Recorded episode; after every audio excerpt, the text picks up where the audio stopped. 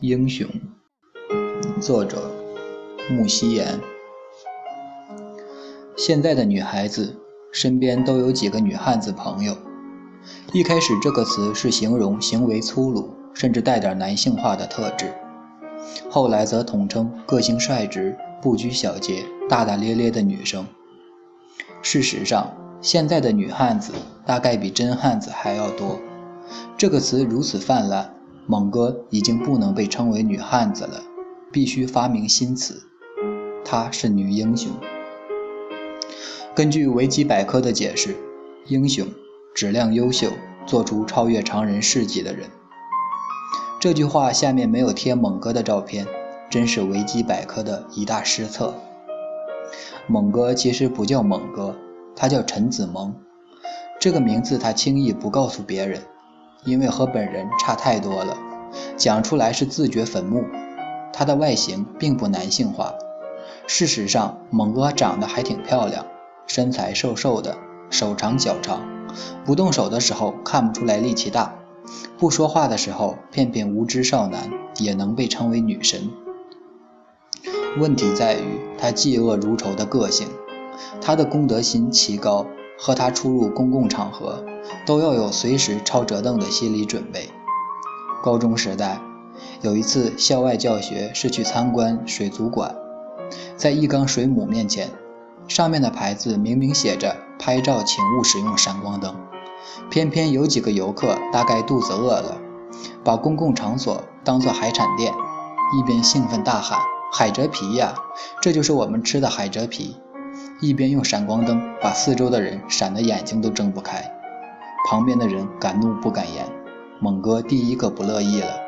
一开始虽然冷着脸，但还算好声好气。先生不好意思，这里拍照不能用闪光灯。一个高大的男人转过来打量他，从鼻孔哼了一声：“关你什么事？你是工作人员吗？”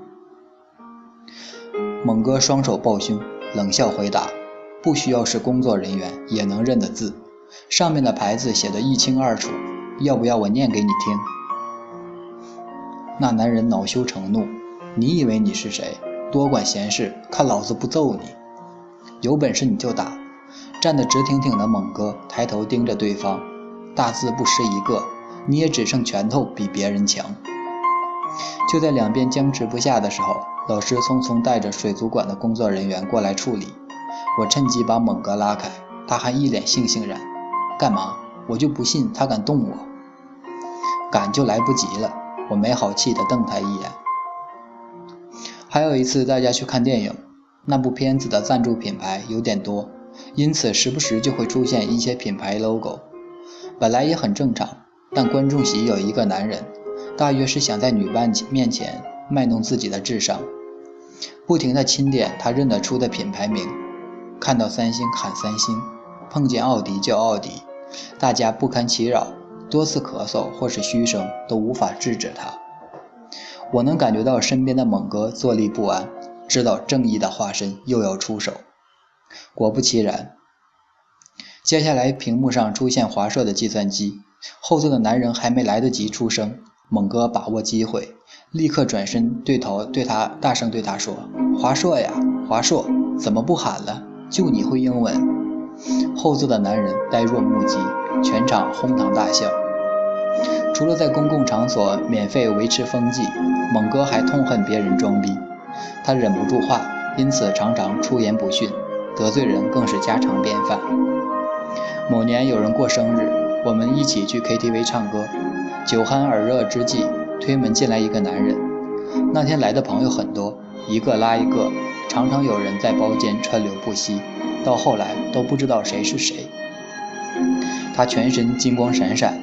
最耀眼的是腰间一个 H 字样的爱马仕皮带头，也是运气不好。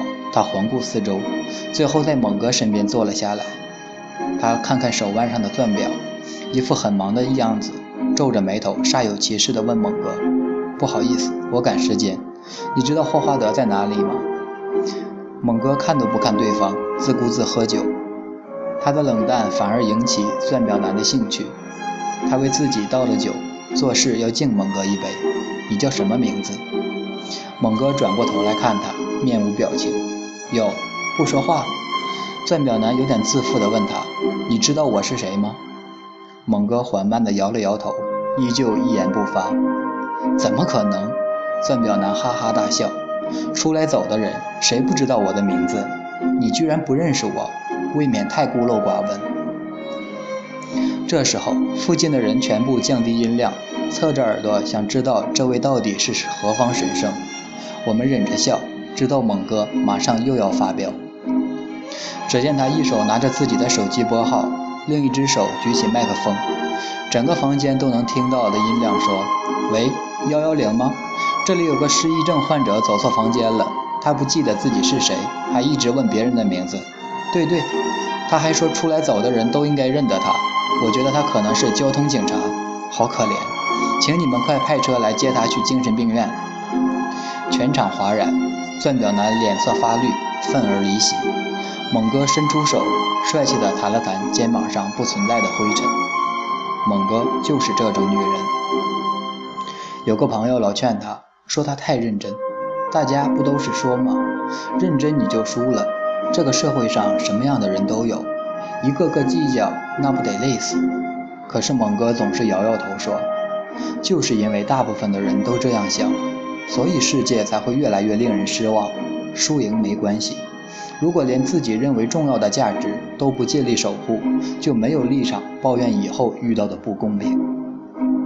他这样说的时候，全身散发着正气的光芒，大头眼疾手快，在便利贴上写下“十大杰出青年”几个大字，啪一声贴在猛哥的额角上。而猛哥这种女人也免不了患得患失，他喜欢的是和大头一起当过兵的黎希。为了替自己和男神制造机会，他央求大头约他出来吃烤肉。不行，大头一口回绝。黎希最讨厌刻意的安排，他要是知道了，肯定骂死我。你怕他骂死你，就不怕我现在打死你？猛哥冷笑一声：“你打好了，反正又不痛。”大头一派悠哉悠哉：“你就帮他一次嘛，大家一起出来玩，又不是要你下药迷奸他。”小茹推了大头一把，说：“不行就不行。”大头神情庄严：“一起当过兵的男人就是兄弟，出来混讲的是义气与诚信，不容许任何欺骗。你把黎希约出来，我就把你上次来我们公司见到了大胸前台介绍给你。”猛哥盯着大头的眼睛说：“呸！”啪的一声，大头拍桌而起，气义愤填膺：“你们把我当成什么人了？”晚餐加喝酒，一句话，成交。那天我们浩浩荡荡两部车，选了一个可以烤肉的沙滩。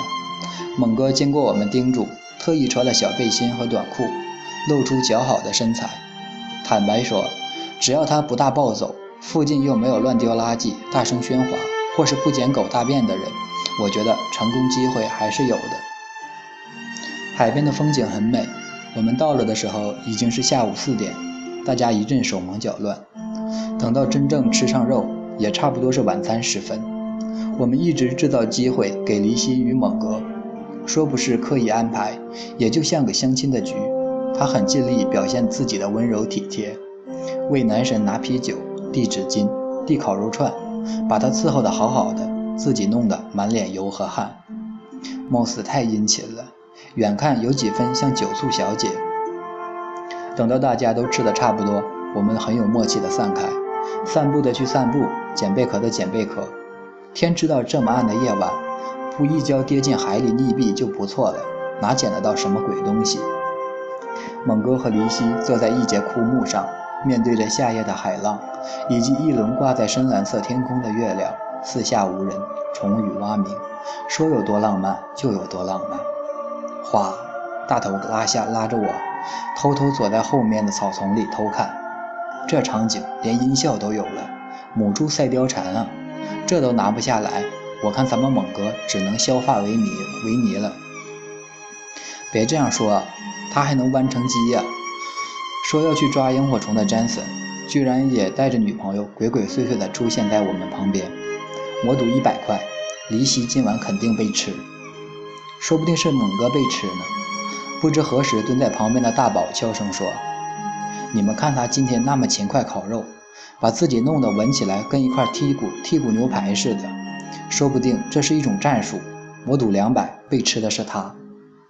大头嗤一声，差点笑出来，几乎要泄露大家的行踪，被我们狠狠瞪了一眼，冷得全身发抖，不敢再出声。只见坐在枯木中的两个人中间大概还有一公尺的距离。猛哥低着头，不发一语。黎希左顾右盼，可能是有点闷了，时不时还拿出手机来刷。看到这个情形，做到天亮也没有用。我猛抓大头，要他想办法。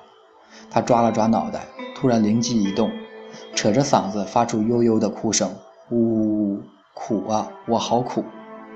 黎希和猛哥被吓了一跳，猛哥立刻伸出双手挡在男神前面：“别怕，有我。”黎希一脸尴尬，躲在草丛草丛中的我们摇头叹息。下注两百块的大宝拒绝轻易投降，掏出手机发了一句话过去：“温柔一点，拿出你的少女心。”几公尺以外的猛哥看了信息之后愣了几秒，突然露出融会贯通的笑容。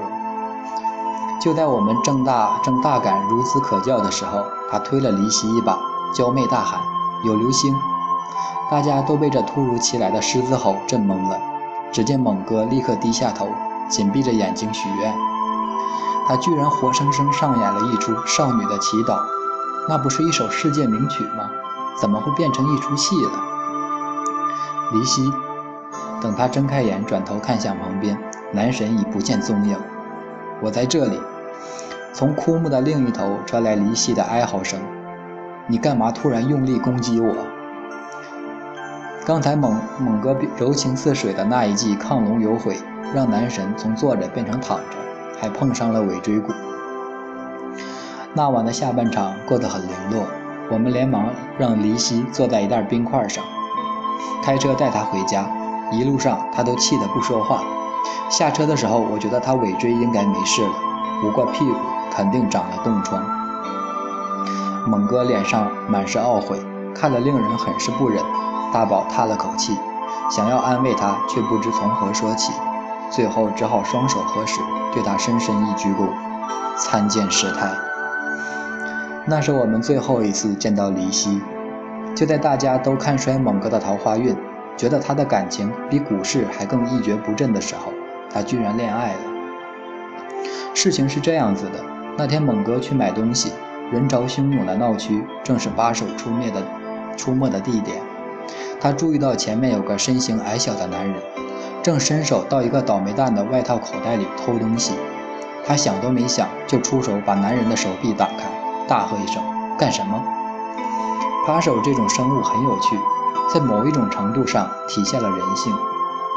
他们被发现了，通常会恼羞成怒，气势比受害者还彪悍。那个矮个男人一边往后退，一边大呼小叫，要他别走。等等，就随同千军万马回来找他。我等着。猛哥双手叉腰，快带哈比人军团跳起来打我的膝盖。解决了扒手，这才有空看清楚刚刚差点成为受害人的受害者的这个人。对方糊里糊涂的，才发现自己被扒，就被他一连串迅雷不及掩耳的后续吓得不知如何反应。他叫高鹤鸣。当他们两个人牵手出现在我们面前的时候，大家也被吓得不知如何反应。男的，大宝不可置信；活的，大头语无伦次。不是鸡，贾森满地打滚，像是亲眼见到了世界末日。无论多么的令人傻眼，这两个人真的从此出双出双入对，我们也松了一口气。毕竟以后不需要去庙里探望老朋友，是一件值得高兴的事。高鹤鸣欣赏猛哥的帅气与直率，往往与他正义感爆棚的时候笑出来，觉得这样的女孩子太有趣了。这个例子曾经着实的激励了身边包括我在内的许多女性，认为世界上的另一个半圆真的存在，自己还不能放弃。这大概是人们喜欢英雄的原因。通过认同的价值被肯定，我们得到希望。过去的挫折仿佛都被平反，从此一笔勾销。大半年后，有一次大宝生日，在夜店请客，他交友广阔，又是个土豪。那天晚上，他名下有好几桌。这种场合常常有我们所谓的“搅和咖”出现。他们通常在不同的桌子上混，和主人不熟也不在乎。男生会主动过来认识我们带来的妹子，喝掉我们开的香槟，但是从不付钱。吃干抹净后，还顺手把酒拎走。有点良心的，后来会开一瓶便宜的酒还你。无耻的人。连瓶子都从此一去不复返。大宝的个性很爽快，对于花得起的钱从不计较。主人不说话，我们也见怪不怪。直到有个高大的男生出现，大家的脸色就变了。他是大宝姐姐的前男友，就是个吃他用他还惯性劈腿的无赖。他一边和几个朋友打招呼，一边走到桌边，看到冰块中堆着的酒瓶，拿起来就找杯子。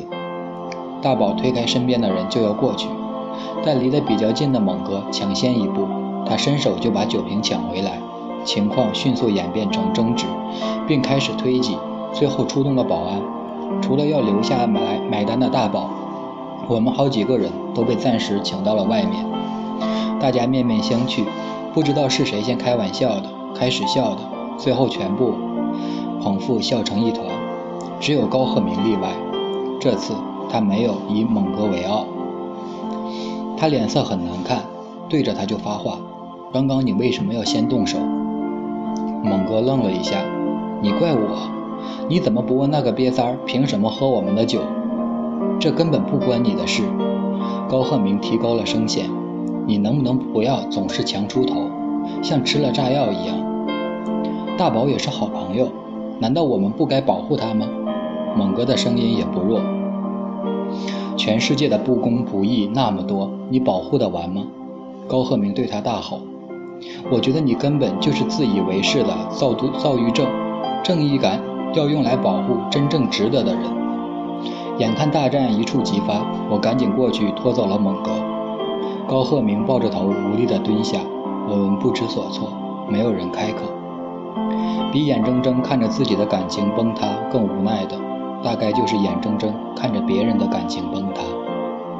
一阵风卷过身边，吹走了微微的酒意。我瑟缩了一下，才发现冬天来了，就在不知不觉之间。光秃秃的行道树，不知什么时候鼓起勇气脱下了最后一片叶。季节的转换总是很突然，让人无法仔细分辨，就像被放弃的人，说不清楚对方的心是在确切的哪一天出走。可是，其实这些不同早已发生，如同逐渐降低的气温，悠然枯黄的绿树，缓慢缩短的白昼，它细微而确切地进行着。有心的转变避开了无心的眼睛，于是没有人察觉。不过，就算发现了，大概也无计可施。有预警又如何？对于没法改变的事，还不如闭上眼睛。和世界一起假装毫不知情。后来我们好几次聚会，都很有默契的没有约他们两个。两个多星期后的某天，猛哥打电话来问我有没有空。有啊，干嘛？我一边看电视一边不经意的问。桌间，电话那头传来他简短的回复：什么？我嘴巴微张，遥控器掉到地上。猛哥很冷静的告诉我。这阵子高鹤鸣对他的态度显著改变，总是挑他的错。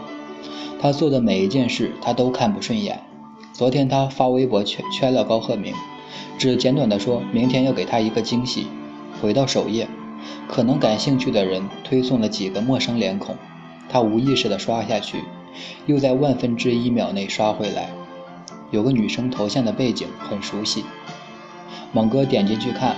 赫然发现他照片的拍摄地点是高鹤鸣家的客厅，于是他花了一整晚的时间看遍了这个陌生女孩所有的微博内容，终于在凌晨一点确认了她正在和自己的男友交往，而且她知道自己的存在。凌晨两点，猛哥已经得知她的名字叫小兰，工作地点也有了。你想去干嘛？我知道猛哥的脾气，场面不会好看，你不要管。他的声音听不出情绪，去不去？我只能说好。挂了电话，立刻找到大头，由他开车带我们去小兰的公司。抵达了猛哥给的地址，附近没有地地方停车，于是我们一圈一圈的在附近绕，气氛沉闷的让人几乎不能呼吸。于是我按了音响，起码能听点音乐。音乐升起，这是什么鬼？震耳欲聋的音乐传出来，我瞠目结舌。《速度与激情》的主题曲《东京甩尾》啊！大头很无辜，你就没有别的吗？能缓和气氛的？我一边翻找着他的 CD，后座里却突然传来猛哥冷冷的声音：“没关系，这个很好，就听这个。”他的情绪镇定的可怕，像是台风来之前带着海水味的空气。我和大头同时交换了一个糟了的眼神。如果有什么音乐能让一个人热血到手撕另一个，哦，是两个人，那绝对就是这首歌。其实，大头有点困难的起口。准备做点灾难控制，男人都是吃软不吃硬的。我听人家说，要挽回他的心得软一点，越强势越没有用。猛哥看着窗外，过了一会儿才开口：“软弱谁不会？问题在于观众想看是谁。”我转过头，他转过头问我们：“现在我的温柔，高鹤鸣还能看得到吗？”下雨了，背景音乐在滴滴滴的嘶吼。贝斯沉重而闷，我却能清楚地听见雨落在车顶的声音。我们的心都被水一点一滴地浸湿，以至于很多年之后，那是个那个满是深深浅浅水印的夜晚，还存在于我的记忆里。没有人接话，答案明显而肯定。窗外的灯光从点连成线，迅速从玻璃上掠过。或许是背景太过绚丽。猛哥的侧脸变得有点透明，这才惊觉他这阵子瘦了好多，有点看不见了。一个人喜欢你，有千百种原因，可能是你的笑容，在一个冬日驱走连绵的阴雨；可能是你讨厌面里的葱，却总忘记提醒老板不要放的糊涂。他走遍四季，满眼都是你的季节，踏不出你双手举起。从左到右，从左手到右手连成的圈。而一个人不喜欢你，原因只有一个，就是不喜欢了。他并肩走在你身边，明明距离伸手可及，却像是隔着整个世界。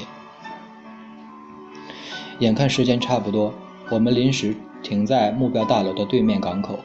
就在这个时候，高鹤鸣出现了。我和大头同时抬起眼。猛哥没有表情，在后视镜里摇了摇头，看来是要彻底撕破脸的状况。我很怂，心跳得很快，转过头看看这大头，他满头大汗，也没好到哪里去。啊！大头突然直视前方，大楼里走出来一个女孩子，只见高鹤鸣立刻迎了上去。我们都还来不及反应，后座车门已被砰的一声大力甩上。猛哥正准备越过马路，杀气腾腾地往他们奔去。我和大头手忙脚乱下车，但是慢了好几拍，连他的衣角都没有拉到。高鹤鸣，猛哥一声爆吼，四周下班的人潮全部刷的往我们这边看过来，其中也包括高鹤鸣和他手臂里勾着的女生。他大吃一惊，脸色惨白。旁边的小兰本来满脸疑惑，但似乎瞬间明白了什么。高鹤鸣，猛哥大步向前，迅速举起手，眼看一巴掌就要下去了，大头连忙扑过去拉住他。我知道他不是为了高鹤鸣，是为了猛哥他自己。就在这一刻，那个小兰居然哭了，她往后退了一步，瑟缩在高鹤鸣身旁，看起来居然有点可怜。害怕可以理解，不过我到现在都不明白，正宫还没哭，他哭个屁！不要打他！高鹤鸣慌张伸手过来挡，一面把小兰护在身后。要打就打我！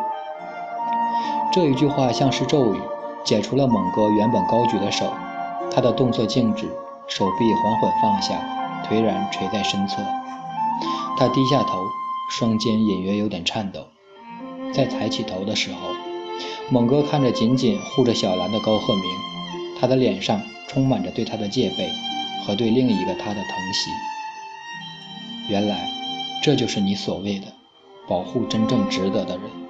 猛哥笑笑，他拨拨头发，捡起甩在一旁的包包，拍了拍，像是要把心里的灰尘全部抖掉。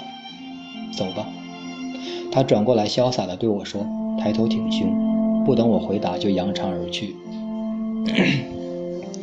认识猛哥那么多年，这是他第一次放弃为民除害。英雄大概都是如此，为别人讨公道的时候一马当先，力拔山河气盖世；事到自己头上，却只能打落牙齿和血吞。或许是因为被欠的太多，要声讨也不知道该从哪里开始。我赶忙跟在身后，却在一个转角失去他的踪影，四处找了半天。才在大楼的柱子旁边找到猛哥，他蹲在地上，头埋在双臂之间，像个孩子一样痛哭失声。我在他身边坐下，没说什么，只是将他的头靠在自己的肩上。猛哥转过头，双手抱着我，哭得声嘶力竭。雨越下越急，大头走过来，默默地替我们撑起伞。他靠着墙，点了一根烟，有一下没一下的抽。屋檐下的雨水都落在肩上。那条街很热闹，路过的行人难免盯着我们看。我知道猛哥一向讲求帅气，在公共场所失态，还不如要他去死。但那个时候没有人在乎。再彪悍的人生，总允许几个软弱的时刻。有的人很幸运，在窄巷里被暗算，还来得及运功强装镇定。有的人不太巧，在太阳下受凌迟，已经无法低头婉拒难堪。没关系，谁的心没有过几次缝缝补补？谁都免不了带着伤痕向前走。谁也没办法阻止天气变换，但朋友能做的，就是张开一把伞，试图遮一遮你心里的雨，陪你痛哭失声，陪你排出毒素，陪你平掉过去。陪你收拾残局，再再和你一起狠狠哭出满山遍野的碎片，把它们都捡起来，拼放在对的位置上。猛哥哭着哭着，从包包里拿出一张白色的小纸片，上面有黑白的扇形图案，中间是一个模糊的小白点。那张纸很快被雨点打湿，但是我们都还来得及辨认出，那是一张超音波照片。刹那间，大头和我都明白，他昨天留言要告诉高英、高鹤鸣的惊喜是什么。我的脑袋瞬间一片空白，血液像是从脚底被抽干。猛哥在颤抖，大头霍地把纸片从他手里抽走，转身往后跑。我知道他又回去找高鹤鸣，现在状况不一样了。高鹤鸣对猛哥有责任，对他肚子里的生命有责任，而有责任的人。不配被谁成全。可是猛哥颤巍巍站起来，伸出手指，指着大头吼：“回来！”大头停下脚步，过了几秒才回过头，手心紧紧握着那张纸，眼里尽是不忍与恳求。猛哥走向前，把纸片一把抢过来，他狠狠地盯着大头，一个字一个字慢慢吐出来，像是刀切一样深刻。谁都不准告诉他。他转头看向我。知不知道？我点点头，想要说却又说不出口的，通通化成眼泪急流而下。大头撇过脸去，我知道他也哭了。猛哥当着我们的面把那张纸撕成碎片，反正都是书，最后的底牌也不再有意义。太骄傲的人总是吃亏，因为他们不屑用用杀手锏。他站在街上，用雨来祭奠不被期待的事实。他一点一点撕裂过去的岁月，消灭未来的可能，肢解曾经的笑声，搅碎此刻的痛苦。而在一旁旁观的我们束手无策。对于没法改变的事，我们只能闭上眼睛，和世界一起假装毫不知情。后来很久，我们都没有再看见猛哥。我明白，他不是丢下朋友，也不是觉得丢脸，而是那个下雨的晚上太痛苦。他需要时间掩埋过去。我们不巧的是那段伤痛的一部分，于是他只好将我们也暂时切割。血肉模糊的英雄谁看过？都要找个不为人知的角落运功疗伤，把自己拼凑起来之后再帅气出场，闪瞎所有人的狗眼。没想到再次目睹他的光芒万丈，是在两年之后。那是快过农历的农历年的时节，我在挤满人的年货大街，受母后的指令去采买年货。在万头攒攒动的骑楼下，我见到一个熟悉的侧脸，于是出声喊他。猛哥转过头来看见我，笑了。我越过重重人群，好不容易来到他身边。他介绍他身边的男人给我认识，说是他新婚的先生。我看着他微微隆起的小腹，还来不及表达惊讶，我们就被涌过来的人潮推挤开来。这时候，猛哥的先生伸出手，一臂护住他，另一只手扯住差点摔倒的我。不好意思，他很有礼貌地对旁边抢买特价干贝的大妈们说：“这里有孕妇，你能不能小心一点？”猛哥低着头，有点不好意思地看着我。我什么都没说，只是紧紧抱住他。然后我们都哭了，像个孩子一样嚎啕，毫无顾忌的就在充满香菇、虾米、花生味道的大街上。每个强大的人背后都有值得守护的东西。软弱谁不会？问题是谁会看透多少武装背后的几许温柔，然后站出来替你坚强？